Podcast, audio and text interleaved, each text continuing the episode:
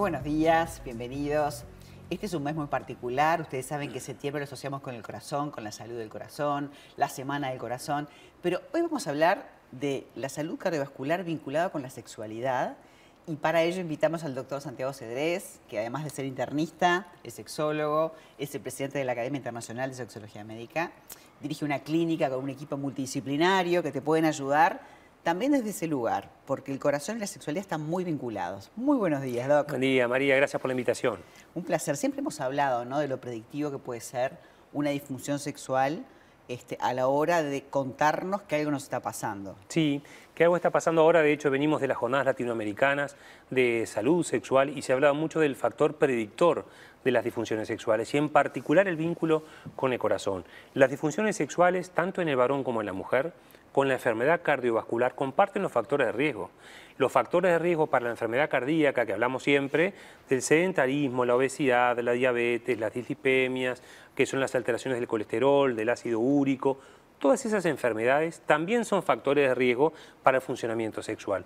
De hecho, decimos, como hemos dicho muchas veces, que la impotencia, lo que se llamaba antes, ahora decimos disfunción eréctil, que es la imposibilidad para poder lograr o mantener una, erección, para tener una relación sexual satisfactoria, es un predictor aparece hasta tres años antes del infarto agudo de miocardio. La sangre tiene una acción directa, ¿no? Es un tema hidráulico, exactamente. Cuando hay algo circulatorio, esto nos está avisando la disfunción eréctil. Por ejemplo, antes se decía, bueno, puede ser el estrés, puede ser la ansiedad, puede ser pero no, hoy por hoy en, en, un varón mayor de 40 años, el paciente que presenta alteraciones o dificultades o deterioro en la erección debe ser evaluado desde el punto de vista cardiovascular por un médico para poder detectar si no está en riesgo de infarto cardíaco, de diabetes o de infarto cerebral. además ese predictivo tiene tiempo para poderlo regular. Me estás hablando de un año, dos años, hasta tres años. Es, un tiempo espectacular para los médicos que nos dedicamos a la medicina preventiva o a la medicina clínica de, los factores de riesgo. Realmente, tener tres años antes que el paciente iba a tener la principal causa de mortalidad en nuestro país, que es la enfermedad cardiovascular. Y en el mundo, te diría. Y en el mundo. Mm. O la principal discapacidad adquirida en nuestro país, que es el stroke, por ejemplo, y saber que tres años antes lo podíamos haber visto, entonces necesariamente tenemos que actuar sobre los factores de riesgo. También, en la mujer también pasa, porque también hay un tema de vasocongestión que desencadena la lubricación en la mujer, la capacidad orgásmica, el funcionamiento genital en la mujer. También es una respuesta vasocongestiva. Es decir, que la circulación tenemos que tenerla este, de una manera sana y saludable y acorde a nuestra edad. De hecho, cuando hablamos de sexualidad, tenemos todo un capítulo que es lo psicoemocional, pero todo un capítulo que es lo orgánico, donde hay tres pilares. Uno es la salud genital, que la mujer eh, tenga sus controles al día con el ginecólogo, el varón que tenga sus controles con el urólogo al día, una salud hormonal, de que tengamos las hormonas que tenemos que tener acorde a la edad, y una salud circulatoria. Es el tercer gran pilar, sin el cual no podemos tener un funcionamiento acorde o saludable. Es decir, que la circulación nos está diciendo cuando aparece el problema que puede no estar bien.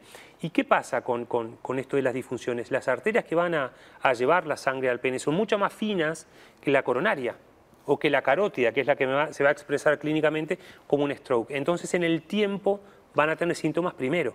Por eso son predictores de...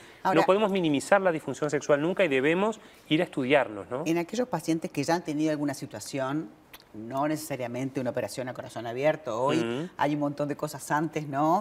este, le ponen un estén o pasa algo, tiene taquicardia.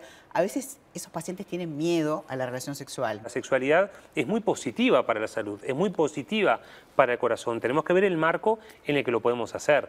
Entonces, hay medicamentos absolutamente seguros que podemos dar que no van a interaccionar o no van a chocar con los medicamentos para el corazón o la presión o lo que el paciente esté tomando, tampoco con su función cardíaca, debemos estudiarlo y poder decir, tenemos todas estas luces verdes para poder tratar de una manera segura. Y después diseñamos qué este, funcionamiento sexual puede tener, qué postura es la más segura, en qué horario del día, a qué ritmo, cuál sería la frecuencia ideal para el gasto cardíaco que va a tener cada encuentro sexual. Está todo calculado eso como para dar seguridad, porque el miedo muchas veces hace que la persona diga, bueno, yo acá tengo miedo a mi vida, entonces es, una, es como una etapa de decir, bueno, por acá, por acá como que terminó mi vida sexual. Y exactamente ese es el error. Ahí Claro. va. Porque de hecho, con retomando la vida sexual se ha demostrado que es la máquina de ejercicios mejor inventada, lo que es la sexualidad sana, para el estímulo circulatorio, el estímulo hormonal, para bajar el riesgo de preinfarto o de reinfarto o de muerte súbita. Todo eso está demostrado como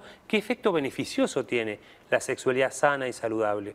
Entonces, en un marco de- del, del contexto médico, de la consulta médica, lo que hacemos es diseñar las conductas que hacen bien para la sexualidad. Yo leía por allí un artículo que decía un señor, bueno, si subo tantos pisos de escalera, puedo tener relaciones sexuales. O sea, no sé si eso es así Claro. o, o es una fábula. Es, es así, de hecho es lo que decimos, es el mismo gasto energético que subir dos pisos por escalera caminando, ni siquiera corriendo. Y también lo que hacemos es cuantificar con, el- con, con- con la ergometría, vemos cuánto esfuerzo el paciente puede este, correr o puede pedalear en función de la frecuencia cardíaca que llega, en función de los síntomas o de los signos a nivel del trazado electrocardiográfico y podemos predecirlo, esto equivale a esta postura, esto equivale a esta hora del día. Entonces, bueno. ¿qué recomendaciones hacemos en la sexualidad posinfarto? Ahora, hablando de predictivos, sé que en tu clínica tienen un estudio de la tensión endotelial, que es diferente a todo lo que te haces, no tiene nada que ver con el electrocardiograma. De repente uno dice, ¿qué es esto? Vamos a contar un poquito de qué se trata. ¿Cómo no?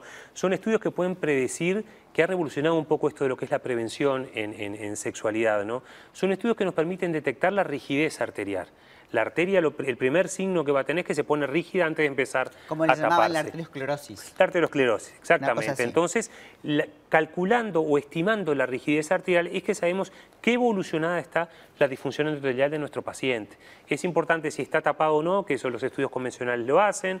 Es importante saber si, si hay obstrucción, cuánto de calcio tiene, cuánto de colesterol tiene, cuánto de fibrina tiene. la famosa placa de ateroma. Que la placa ateroma, de qué está compuesta, que eso hay algunos estudios convencionales que también los hace, pero lo fundamental es saber años antes de que aparezca la obstrucción qué nivel de rigidez tiene la arteria. Y eso se estudia en todo el cuerpo porque habitualmente de repente te lo estudian en las carótidas nada más, ¿no? Para no hacer una CB o lo que fuera. Exactamente. ¿Se estudia en todo el cuerpo? Se hace en todo el cuerpo. Se, se estima desde la presión periférica, se estima la presión de la aorta, que es la arteria principal, se estima la rigidez arterial y fundamentalmente está lo carotidio, están los miembros superiores, pero los miembros inferiores, ¿qué pasa con las arterias femorales, que son las que van a irrigar de sangre a, a- a los genitales, ¿no? Para poder ver la irrigación a nivel testicular, para la secreción de testosteronas o a nivel genital en la mujer y el estímulo para la, la irrigación del pene para poder lograr la erección o de todo el, la, lo vasocongestión de, a ¿Y nivel esto- vulvar, ¿no? ¿Esto te da un informe como para vos después poder Sí. mejorar la situación? Esto da un informe de riesgo de acá a 10 años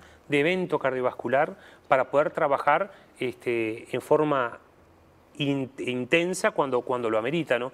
Nos hemos llevado este, muchas sorpresas de pacientes que han tenido siempre este, el, el lipidograma alterado, el colesterol alterado, que son hipertensos y sin embargo el árbol vascular, las arterias no están tan mal o están menos de lo esperado. O viceversa. Y, a- y al revés. Pacientes que no tienen factores de riesgo y que ves la arteria que está obstruida, rígida, que se está tapando, porque nos permite decir, uno puede lucir sumamente saludable, pero las arterias pueden no estarlo.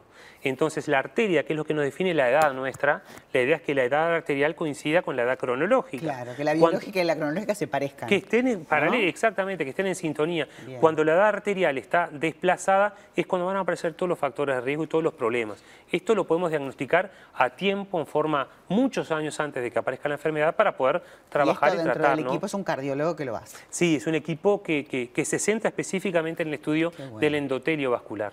Fantástico. Sí. Esto está buenísimo, justamente, más aún hablando en este tiempo del corazón, este, porque no solamente, obviamente la vida sexual es parte de la vida de uno, pero a veces el miedo a lo cardiovascular te detiene, pero si vos podés predecirlo y acomodar todo, bueno, vas a vivir más y mejor. ¿Cómo no? Y te vas a adherir mucho más a, a cualquier tipo de problema cardíaco. Doc, un placer. Siempre Como lindo hablar siempre. contigo, María. Muchísimas gracias.